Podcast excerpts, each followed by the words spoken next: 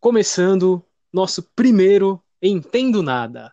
Olha só, é o primeiro. É o primeiro, é o número zero, muita gente diz, porque o piloto é o número zero. Não sei, pode ser que lá na frente a gente faça o número zero, como na maioria dos filmes fazem por aí. Enfim, este que vos fala é o Luiz Rossi. Aquele que apresentava Bola Redonda, para quem já deve ter ouvido, sei lá se alguém já ouviu isso aí um dia, não sei. Esquece essa parte. Enfim. é... Eu acho que tinha muita gente que.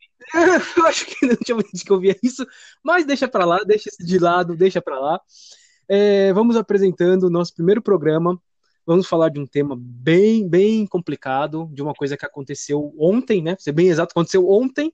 É, mas antes disso, eu tenho que apresentar ele. Ah, ele. Ele, aquele rapaz. Aquele rapaz dos braços fortes. Aquele cara, aquele cara que, é, que, é, o, que é o cara das academias da cidade de Tiradentes, velho. Todo Ai, mundo gente. conhece nas academias. Ele, Flávio Santos. Boa Flávio noite, Luigi. Boa noite, boa noite. Boa noite, boa noite ao nosso numeroso e pululante público que está do outro lado. Você sabe que você falou do Bola Redonda? Eu, eu vou até fazer um, um registro aqui. A minha ex-namorada não ouviu o Bola Redonda Show. Opa! Pra você ter uma noção da moral que nós tínhamos. É, é melhor deixar isso pra lá, né? Porque olha. Ela dizia que não ouvia. Por isso que levou um pé na bunda. Que não ouvia a gente. É, é, não ouve a gente, é, um pé na bunda. É assim. É, Agora, eu acho agora eu acho que esse negócio de programa zero é legal, porque nessa moda de trilogias, de sequências de filme, depois a gente pode fazer Eu Não Entendo Nada, As Origens, alguma coisa assim lá na frente, né? Um especial de Natal, alguma coisa assim. Entendo, pra mostrar né? os bastidores, para mostrar como foi o dia de hoje, a gente tem que recordar isso. Foi um dia de muita organização nossa, né? Nossa, você não tem ideia de como foi feito esse roteiro com uma primazia minha. No... Bom, é melhor a gente deixar isso para lá. melhor a gente deixar isso para lá. Vamos, vamos entrar no tema, porque senão isso aqui vai ficar uma bagunça. É... Vamos começar de maneira positiva, falando de massacre. Fala de massacre. É, eu até queria mandar uns salves para alguém, mas como ninguém ouviu até agora isso aqui, então não vai ter salve nenhum. Isso é próximo programa. Diga, diga lá. Não, acho que eu acho que ficaria de bom grado você mandar. É, acho que não tem ninguém ouvindo, a gente pode fingir. A gente sempre fingiu que teve gente ouvindo, na verdade. Isso né? aí, isso aí. Vamos, vamos então vamos fingir. Um abraço vamos fingir que tem um monte Santos, pro Milton Neves, pro Lula que tá na cadeia, tá ouvindo a gente. Enfim, vamos falar que eu sou petista. Já, já deixa pra lá. Bom, mas vamos falar um tema um pouco mais sério, né? Uma coisa meio séria, na verdade, né? Hoje é dia 12 de dezembro de 2018 e ontem em Campinas houve um tiroteio, a pessoa entrou lá no, dentro da igreja, matou um monte de gente lá. Cara, é assim, é, a gente ia falar sobre outro tema, aconteceu isso, a gente resolveu falar sobre desarmamento e tiroteios. Esse é o tema. Exato. O nome do tema do Nós programa vai ser. Metamorfoses ambulante jornalista. Olha, negócio aqui eu vou te falar, viu? E, pois é, cara, esse é outro tema. vou deixar esse tema de lá, não vou falar o que era também, porque vai que a gente resolve falar outro dia aí, então deixa ele guardado. Exatamente, segredo. Enfim, enfim. Eu vou começar falando sobre o desarmamento. O Estatuto do Desarmamento é uma lei federal que entrou em vigor no dia 23 de dezembro de 2003, né? É a Lei 10.826, de 23 de dezembro de 2003, regulamentada pelo Decreto 5.123, de 1 de julho de 2004. Para quem não lembra, era o governo Lula, né? Era os primeiros anos do governo Lula. Bom, por que, que eu estou colocando isso? Porque eu quero trazer alguns números antes da gente entrar no fato, na questão do tiroteio, apesar de a gente não falar sobre exatamente esse tema, o que aconteceu em Campinas, ele só, na verdade, trouxe para a gente falar sobre o assunto, porque a gente, eu acho importante. Aliás, eu até quero falar, porque é o nosso primeiro programa, a nossa ideia desse Entendo Nada é o qual? Nem eu nem o Flávio a gente entende nada. A gente, exatamente. A gente entende nada. Na verdade, a gente está tão perdido quanto todo mundo está aí na rua, exatamente, né? Exatamente, é, a nossa ideia, a nossa ideia é tentar trazer um. Bom, Beleza, pode continuar. É, peço desculpa aos ouvintes que houve uma queda de internet aqui, então vai ficar meio cortado, mas eu vou tentar ajeitar aqui. Vamos lá, vamos continuar. Bom, eu falava do Estatuto do Desarmamento, é, e quero trazer para gente uma, uma situação aqui: números. Vamos falar de números. Eu vou falar das taxas de morte por arma de fogo, tá? É diferente da taxa de homicídio.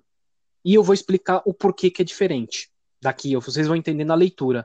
Tem uma diferença, tá? Normalmente ela vai dar um pouco menos do que a taxa de homicídio, porque afinal não, não se mata todo mundo com armas de fogo apenas. Tá? Uma maneira de dizer. Basicamente é isso. Basicamente é isso. né? Há outras maneiras de se matar por aí. É, enfim. Oi? Diga, Flávio. Não dá ideia. Não, nem vou falar. Vou, vou parar nas, arma, na, nas armas de fogo mesmo. Bom, de 1980 a 2003, a, a, a taxa de mortes por arma de fogo no Brasil cresceu de 5,1 para 20,4 por 100 mil habitantes. Eu parei, eu parei em 2003 porque foi exatamente o ano que foi regulamentada a, a, o Estatuto do Desarmamento.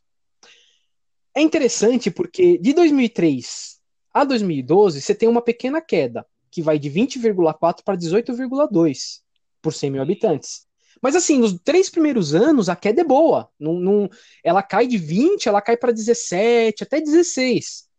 Em números é bastante coisa. Se pegar pelo. O, o é que eu não tenho aqui os números uh, totais, né, de, de, quantas pessoas foram, mas é, um, é uma queda relativamente grande. Porém, em, de 2012 a 2017, volta a crescer. E vai de 12,2 a 21,2, quebrando o recorde, na verdade, né? E quebra o recorde junto com a taxa, com a, a taxa de homicídio. O Brasil registrou pela primeira vez, passou o de 30, né? São 30,3 por 100 mil habitantes, isso em 2017. Na verdade, são números de 2016 que são só falar de 2017. É, são... Diga, pode falar. Eu acho que essa questão da, da taxa de está bem explicando aí, falando muito bonito de passagem, sua mãe se orgulharia disso. Eu acho Sim. que é, é, essa questão das armas também passa muito pela dinâmica de como o crime organizado se organiza de fato aqui no Brasil. Eu acho Sim. que essa curva descendente que você falou no começo, que caiu no começo, tem a ver com a queda de homicídios em São Paulo, o estabelecimento do PCC nas periferias e tal. E essa curva ascendente aí nos últimos 4 ou 5 anos tem a ver também com o crescimento dos homicídios no Nordeste, quando o PCC e o Comando Vermelho começaram a chegar no Nordeste também. Então, acredito que, que é só um adendo a sua explicação, não vou interromper de novo. Não, pode, pode, pode falar. Mas é, é, essa curva também ela pode ser explicada pelos movimentos do narcotráfico, do crime organizado, que também é, é, definem se as tendências vão aumentar ou vão diminuir nos homicídios. Sim, não, o Nordeste, na verdade, vive uma epidemia em taxa de homicídio, né? Tem, tem estados lá que o negócio é Rio Grande do Norte, Alagoas, Uh, eu, sei, eu, sei, que eles vivem uma, é uma epidemia. A, a, palavra que se usa é uma epidemia. São números muito altos. Eu não tenho eles aqui comigo agora, mas depois eu vou procurar para ver se é só para colocar. Mas eu sei que são números muito altos e tem a ver muito com isso que você falou, sim, da questão do crime organizado, tal, tudo isso daí. É, tem outro porém. Há, um, há uma, uma questão aí. De 2012 a 2017, o Brasil começou a entrar numa crise e entrou numa crise muito feia econômica também. Isso mexe também, porque você pega de 2013 a 2012, você tem uma pequena queda, né? É, quando foi exatamente quando a nossa economia deu uma. Foi um boom, aquele boom econômico. Então a economia também interfere no número. Mas não é só isso, você realmente falou e falou verdade. Quando, quando o crime organizado começa a, a expandir, realmente aumenta a taxa de homicídio e, bom. Enfim, eu lembro que eu, logo no começo eu falei que tem um, o, a taxa por, de, de, de, morte por arma de fogo ela é diferente da taxa de homicídio. E por que, que ela é diferente? Porque além de homicídio, ela engloba também os suicídios. Engloba também é, morte por, por, por questões. Uh, uh, uh, como se fala? A pessoa pega a arma e de repente por algum motivo, acaba apertando o botão e, se, e, morre. Ela não se matou e nem quis matar alguém. Ela simplesmente se enganou e acabou morrendo lá. Então, então na verdade, são várias coisas, mas os, os dois números principais é homicídio e suicídio.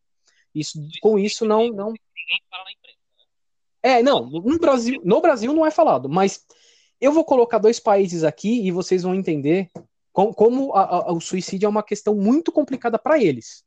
Não para o Brasil. O Brasil ainda, ainda não é uma, porque, né, vamos combinar que são 62 mil pessoas mortas por homicídio no Brasil. É muita coisa. É muita coisa. Não, não dá para. Né... Salvo engano, eu acho que é o país com o maior número de homicídios que não está em guerra. Que não está em guerra. Não, com certeza. Eu creio que seja assim. Uh... Pelo menos? É, em absolutos, com certeza. Sim, sim. É... Sim. Não. É muito absurdo. É, é, número de guerra. É número de guerra, realmente. Eu, eu, creio que na Síria não deve ter se morrido tanto nesse ano. Não, imagina. A Síria não deve ter se morrido tanto assim. É... Ó, desculpa, não, não quero parecer dizer que o suicídio é uma coisa menor, tá? Não é. é. É pro Brasil, na situação do Brasil, o suicídio é visto como uma coisa menor porque as taxas de homicídio são muito altas, tá? Mas o suicídio é uma suicídio é, é uma questão complicada, é uma questão muito complicada, aliás. No mundo hoje, se, se não me engano, é o segundo o segundo maior motivo de morte no, no mundo, atrás apenas acho que do câncer, se eu não me engano. É o que mais morre hoje no mundo, se não me engano, é suicídio. É, eu vou procurar isso depois, mas se eu não me engano é isso. Bom, eu vou comparar o Brasil com os Estados Unidos, claro, né? Porque afinal é sempre a comparação que se tem quando se trata de armamento, e com a Suíça. Ah, tem um cri-cri no, no, fundo aí. Como que esse gordo maldito vai comparar o Brasil com a Suíça? Né? Não tem nada a ver. Vocês vão entender. Vocês entender. Não, os caras devem estar tá xingando aí. Esse petista do caramba, esse petralha. Calma. Calma, daqui a pouco vai mudar. Na época do PT. Não, daqui a pouco eles vão chamar.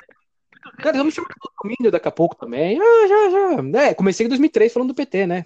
Lula. Não, o Lula tá ouvindo a gente. Lula tá ouvindo a gente agora. Lula, um abraço aí, viu? Um abraço pra você. Ah, ele tem, hein? Vixe, o cara, ó, deita, haja, haja podcast pra ele ouvir. Bom, vamos lá. Vamos falar dos Estados Unidos. Os números dos Estados Unidos. Os Estados Unidos tem uma taxa de morte por arma de fogo de 10,5 mortes por 100 mil habitantes. A Suíça, a taxa dela é de 3,01 por 100 mil habitantes. O Brasil, a taxa de homicídio é 19, 19 ó, taxa de homicídio, não, a taxa de morte por arma de fogo é de 19,99, tá? Tá? Só para dar uma comparaçãozinha aí. É... Porém, nos Estados Unidos, a taxa por, de homicídio por arma de fogo é de 3,5. Na Suíça é 0,21. É realmente uma coisa assim, não, é um negócio assim. Ah, enfim, não dá nem não dá para dizer nada. Porém, aí entra a questão do suicídio. Os Estados Unidos, do suicídio é 6,69 por 100 mil habitantes. É maior do que a, a de homicídio. A da Suíça, idem, é 2,74 muito maior do que o 0,21 de homicídio, né? No Brasil é 0,45.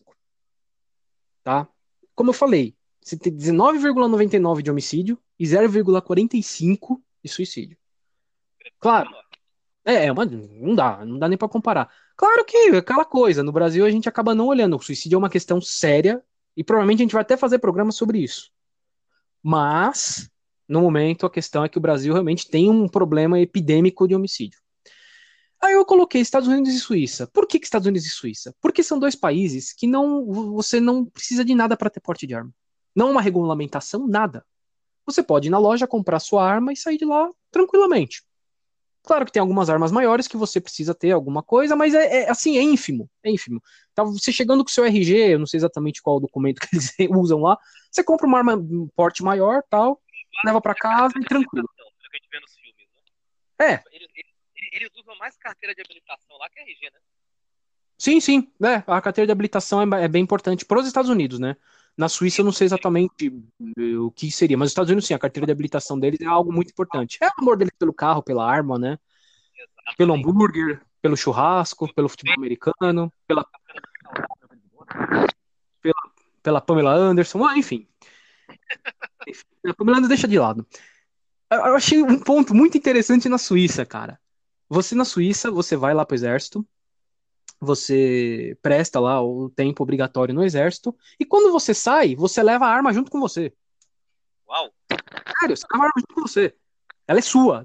Quer dizer, ela não é sua, ela é do, ela é do Estado, ela é do exército. Só que ela fica com você. E por que, que ela fica com você? É uma maneira de você proteger o seu país. Só que assim, você só pode usar aquela arma para proteger o seu país. Se você usar aquilo para qualquer outra coisa e for pego, meu amigo, é cana e tchau. Não, não, tem, não tem conversa. Tem a leve impressão que no Brasil não daria certo. Ah, bom, eu não vou nem, nem comentar do Brasil sobre nada disso, porque olha. Mas na verdade, isso, apesar de parecer ser uma coisa engraçada, até surpreendente, na verdade é uma prova de responsabilidade. São países que, que são formados culturalmente com a arma. Eles sabem lidar, viver com a arma ao lado. Ah, mas os Estados Unidos têm lá os ataques. É, realmente tem, e, e tem muito. É uma coisa que assusta. E no Brasil aconteceu ontem, né? É, assusta. Mas é um país que sabe lidar com armas. A Suíça, então, minha nossa, né? O, negócio, o, medo deles é realmente suicídio. Tanto é que eu andei nessas procuras, andei lendo que é, nessa questão militar, eles oferecem um número ínfimo de balas. E, como eu falei, se usar, que não seja por algum proteger o país, o cara é preso mesmo. Então não tem. É, é, é, bem controlado. Inclusive a taxa de suicídio veio caindo depois disso. É interessante. É, você vai ler, você vê realmente interessante. Veio caindo lá. É, então é isso. É, é, eu coloco esse ponto porque ontem, depois que acontecido em Campinas, nossa, eu fui, entrei no Twitter lá, é uma briga, um xingando o outro. Você da esquerda agora já vão falar que a culpa é porque tem arma, que se o cara não tivesse arma e não sei o que, mesmo não tendo desarmamento, o cara tava armado, foi lá e fez, tal, tal. Já o outro lado. É, o outro lado já defendendo que não, porque não tem que ter armas e tal, Brasil, tal, tal, tal, tal. Eu deixo essa Que foi, Flávio? Não entendi, desculpa. Se as pessoas na missa estivessem armadas, teriam se defendido. É, é isso. Isso, isso. Não, eu até, eu até consigo imaginar uma, uma senhora de 90 anos entrando na igreja com a arma na mão, benzendo a arma, sei lá. É. Não, sei lá, benzendo a arma lá, água benta na arma, não sei lá sacando depois da cintura. Que cena, hein? É. É. Bom. Mas eu, eu não, a, a, ideia é a gente discutir. Eu, eu quero deixar uma pergunta aqui. Eu, vinha, eu tava falando sobre a questão uh, da pergunta final. E aí? O, o desarmamento realmente funciona ou não funciona?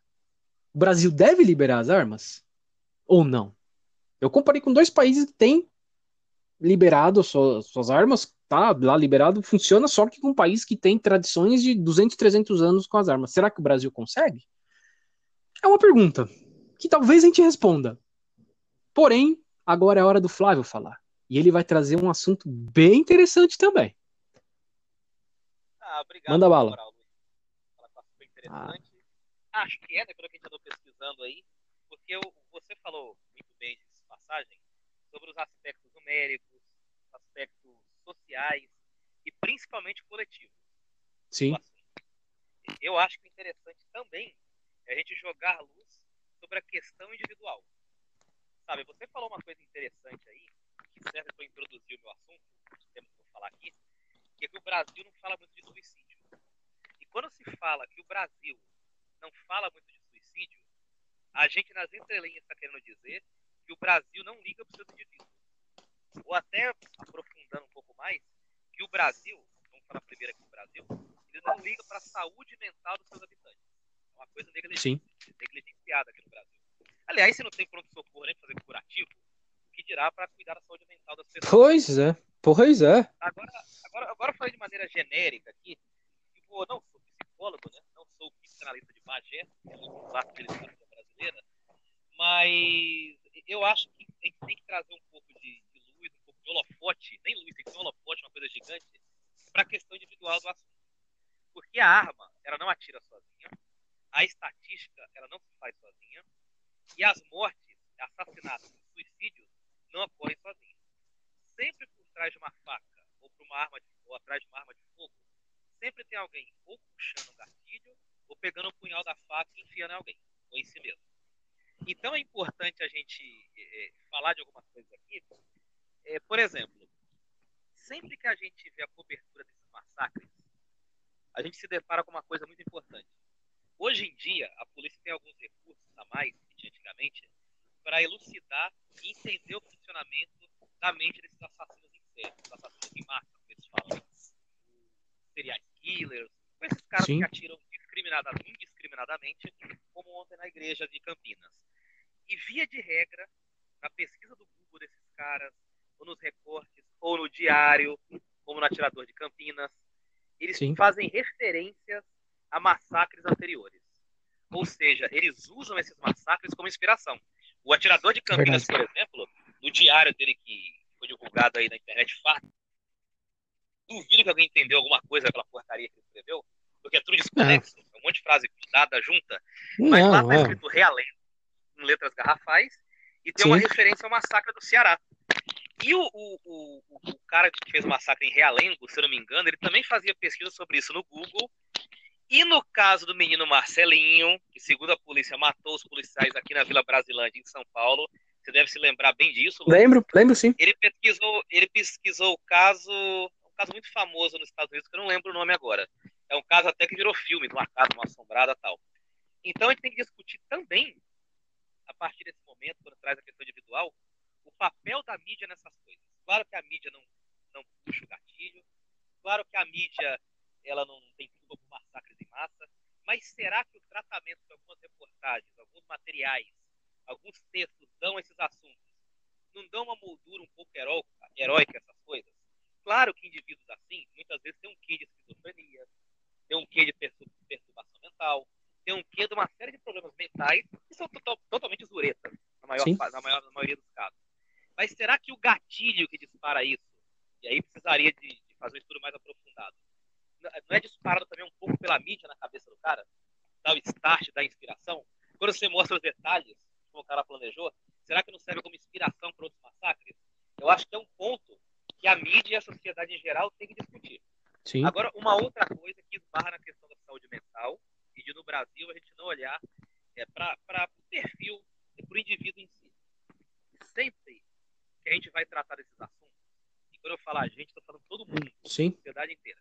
Sim, seja sim. em simpósios, seja em debate da mídia, seja aqui no nosso, nos nossos podcasts é, feitos aí nos quartos da, da, do nosso Brasil brasileiro. Opa. A gente sempre trata o atirador como um cara tímido, um cara calado, um cara introspectivo que não falava com ninguém. Ou seja, aquele esquisitão clássico do filme de terror. Aquele cara que está fazendo a faxina escondido, aquele cara que usa uniforme, ele fica escondido mexendo no, é, fazendo hack, né, técnica de hacker, aquele cara esquisitão. Quando, na verdade, se a gente for reparar essas características, essas características, elas se amoldam e se incorporam em boa parte da população. Pois é. Se eu falar que um cara é tímido e calado, quanto por cento, qual é o percentual da população que é tímido e calado? Ah, bastante. Boa parte. Boa parte. Eu acho, inclusive, que hoje, posso até me arriscar a falar isso pelo que eu observo por aí na rua, entre meus amigos, que existem mais pessoas tímidas que extrovertidas. Como assim? Se a gente for reparar. Então quer dizer que a timidez é uma característica dominante dos assassinos e pode levar pessoas a assassinar massa? Não sei, parece uma coisa muito genérica. Sabe? Quando você fala o cara é calado, pô, talvez o cara seja calado para ninguém, pra ninguém encher o saco dele. Eu mesmo, às vezes eu, eu ouço alguma lorota por aí, alguma bobagem, eu fico calado. Não quer dizer que você é um assassino em massa? Não. Não sei, de repente pode ser, né? Dependendo de quem encher o saco, né? pode até virar. Claro que é uma brincadeira. Mas assim, os perfis são muito genéricos. Eu acho que isso demonstra que, pelo menos aqui no Brasil, a gente, onde a gente tem mais contato, e talvez até em outros países, porque nos Estados Unidos eles têm universidades maravilhosas, centros de pesquisa gigantescos, e eles não conseguem prevenir nem debelar direito esse tipo de ataque, se avançou muito pouco, sabe? E aí já pode entrar num terceiro ponto, Luiz. Sim. E queridos e amados ouvintes. Será que a nossa sociedade não está ficando cada vez mais individualista e deixando, é, cada indivíduo está deixando de olhar para o outro. Ah, mas isso aí é Será certeza, que... né? É, não está deixando de olhar para o lado? Certeza, viu? E assim, uma coisa que se fala muito de crime, Luiz, é que quando se fala que o mundo está acabando, que o mundo está uma merda, essa coisa toda. O mundo sempre foi uma merda. Sim. A verdade é essa. Verdade é Só que hoje as coisas são, são, são muito mais noticiadas. É. Só que se a gente pegar aí, só que se nós pegarmos aí no, nos últimos 100 anos, vamos dizer, que já tem um, uma boa estrutura de comunicação no século XXI, já tem rádio, TV e tal, nós vemos é, poucas ocorrências de massacres em massas. Então, foi uma coisa que começou a surgir mais em sequência nos últimos 20 anos. Também aí insuflado por terrorismo, por Al-Qaeda, por, por ISIS, por, enfim, por grupos assim. Mas também, ao mesmo tempo, que a gente lia aí semanários, revistas, jornais de entidades é, psiquiátricas psicológicas dizendo que a ansiedade é o mal do século. Dizendo que a solidão é o mal do século XXI, por exemplo. Sim. Então, à medida que a gente traça um paralelo aí, vê que as pessoas estão ficando com mais problemas mentais, mais problemas de saúde mentais, a gente vê esse crescimento de massacres. E junte-se a isso, a gente viu o desenvolvimento de várias tecnologias nos últimos anos que fazem as pessoas comunicarem à distância. Ou às vezes nem se comunicarem. Pois é. Porque nem sempre a comunicação à distância é comunicação. Você não olha no olho da pessoa, pois é. você não vê o gesto da pessoa. O que você vê ali é um projeto de comunicação. Será que essa, essa nova composição social, aliada à nossa falta de conhecimento, aliado uh, a, a, como a mídia trabalha essas questões, não está fomentando, não está sendo um terreno fértil para a produção de outros assassinos em massa? Então, fecha a minha explicação, fecha a minha participação. Claro que a gente vai terminar o pod agora, o podcast, mas essas partes aí mais técnicas desse assunto, é deixar essa questão no ar. Sim. Será que nós todos na sociedade, mídia, população em geral, empresas de tecnologia, nós como usuários de tecnologias, como seres humanos mais virtuais e de relações líquidas, como diz o Zygmunt Bauman, Opa. famoso sociólogo aí da, das relações líquidas. Sim. Será que todos nós não estamos puxando esse gatilho? Deixa essa questão no ar, para todo mundo que está ouvindo. Cara, é, é, a gente fala isso, a gente coloca a questão da arma, a questão. É, mas a gente vê as pessoas, uma querendo matar as outras no trânsito, no metrô, no, no, Então, eu não sei, cara. É assim, é, é uma, é uma questão complicada. É, você trabalha com, com essa parte mental, é complicado. Eu, eu acho, hoje, minha opinião, aí agora vamos xingar de petralha até pelo resto da vida. Ah, você é petralha. eu sou um petralha. É, eu, sou, eu, eu, gosto de pão com mortadela, eu sou um petralha. Dia eu, é... vou contar, eu vou contar a história de vida do Luiz. Ligado ao PT. Rapaz, você vai me ferrar, cara. Não Mas pode não. Dossiê, Luiz Costa petista Ixi, cara, eu vou acabar lá junto com o Lula, hein? Não, pior que não, né? Pior que eu não vou ficar lá. Os caras vão me mandar aqui, sei lá, pro, pro Bangu 6. Vai no CDC do Belém aqui. Bangu 6, minha nossa. É, é não. 45 graus, você não Nossa, na. É, aquilo não dá. Não. Ó, e, e, o cara com 45 graus na cabeça, se ele pegar uma arma e não matar alguém na rua, é porque, olha, o cara é bom mesmo. Ó, vou te falar. Cara, o cara, o cara é, o cara consegue ser autocontrolado, porque olha, vou te falar uma coisa, bom, voltando, é voltando. o Kimi Não, é o cara, o cara, olha, o cara, vou te falar uma coisa, o cara é bom. É, e eu acho que o Brasil ainda não está preparado para isso para o armamento. Eu tenho a opinião de que, isso é uma opinião, eu acho isso, não sou um cara que estudei para falar também, então eu acho isso. Que hoje, se realmente você volta com armamento, mesmo sendo controlado, como muita gente defende, não, vai ter que passar por testes e tal, tal, tal, você vai ter uma explosão da taxa de homicídio assim. Provavelmente os outros crimes vão cair. Crimes de, de furto, roubos, eu, eu, tenho, tenho quase que esses crimes vão cair. Mas o homicídio vai ser alto. É, e ainda entra essa questão mental, né? O, não acontece muito no Brasil porque as pessoas não têm é, acesso à arma. E até porque acho que morrem antes também, né? Como disse, são 62 mil pessoas mortas no ano e vamos combinar que é muita gente morrendo. Né? Muita e gente esses caras também, esses caras que são assassinos em massa, Sim. Pelo, pelo, pelo, pelo, tipo de ação deles, muitas vezes eles cometem um homicídio só, ao invés é. de cometer em massa. É. Eles não chegam a cometer esses assassinatos em série, porque o acesso a armas aqui no Brasil é muito fácil. E o cara discute no boteco, não vai com a cara de alguém no boteco, esse tipo de indivíduo, e mata alguém. Ah, sim. E aí ele não ganha manchete. Porque vai no bolo dos 62 mil ah, e fica tá no meio lá. Tá ali no. Mas a verdade, na cadeia, tá cheio de cara assim. Aí, outra... Em série, em massa. Não, e outra, como você comentou lá no começo também, é, nosso crime organizado, as quadrilhas, é, elas acabam englobando muito esse pessoal, né? traz muito esse pessoal. Exatamente. O caso desse rapaz de ontem. do crime organizado, esse cara é uma Não, é. O caso desse rapaz de ontem é um caso à parte, porque era um rapaz de. de um rapaz até, todo mundo falava, um rapaz bem, bem apessoado, era um rapaz que estava em depressão, estava tava tratando, mora numa cidade interior muito. que é rica, que é Vinhedo. É um rapaz de classe média alta. Tá? Então é, um, é uma coisa que choca, tal, dentro de uma igreja ainda, é uma coisa realmente fora de qualquer coisa. Não, não dá, não dá para entender exatamente porque dentro de uma igreja tal, enfim. Mas por isso, mas a grande maioria tá, tá o que você falou, tá preso, tá escondido lá no meio do Nordeste, matando um monte de gente lá também, porque isso e, e o crime organizado, enfim, enfim, é isso. É, então eu, eu, eu deixo no ar, cara. Eu falo isso, é uma, é uma opinião. Eu acho que hoje o armamento seria muito complicado. Mas eu não sou contra quem defende, não. Eu entendo, eu entendo a situação. Eu realmente os argumentos entendo. são bons de ambos os lados. São bons, bons são bons. Não, são bons. É, a questão da segurança, isso, isso atrai muito também. É, a gente vive um momento de segurança muito forte. A, a crise econômica, isso, tudo isso leva, cara. Eu entendo. Eu realmente entendo as pessoas que querem volta ao armamento. Enfim, é, então é, é aquilo que eu falei. A nossa ideia, nossa questão, nosso podcast, não é explicar tudo é deixar no ar. Pensa, para as pessoas pensarem um pouco, entendeu? No fim, eu vou colocar no, no, no, no, no post do podcast, eu vou colocar as fontes de onde foi tirado todas as informações. Dá uma lida, dá uma procurada. Cara, você vem, vem falar com a gente, fala, meu, eu acho isso, isso, isso. Pode falar. Fala lá, aquele gordo é um petralha, que ele vai comparar a Suíça com o Brasil, é louco. Ah, o Brasil ganhou da Suíça na Copa, que bom, né? Vai. Enfim.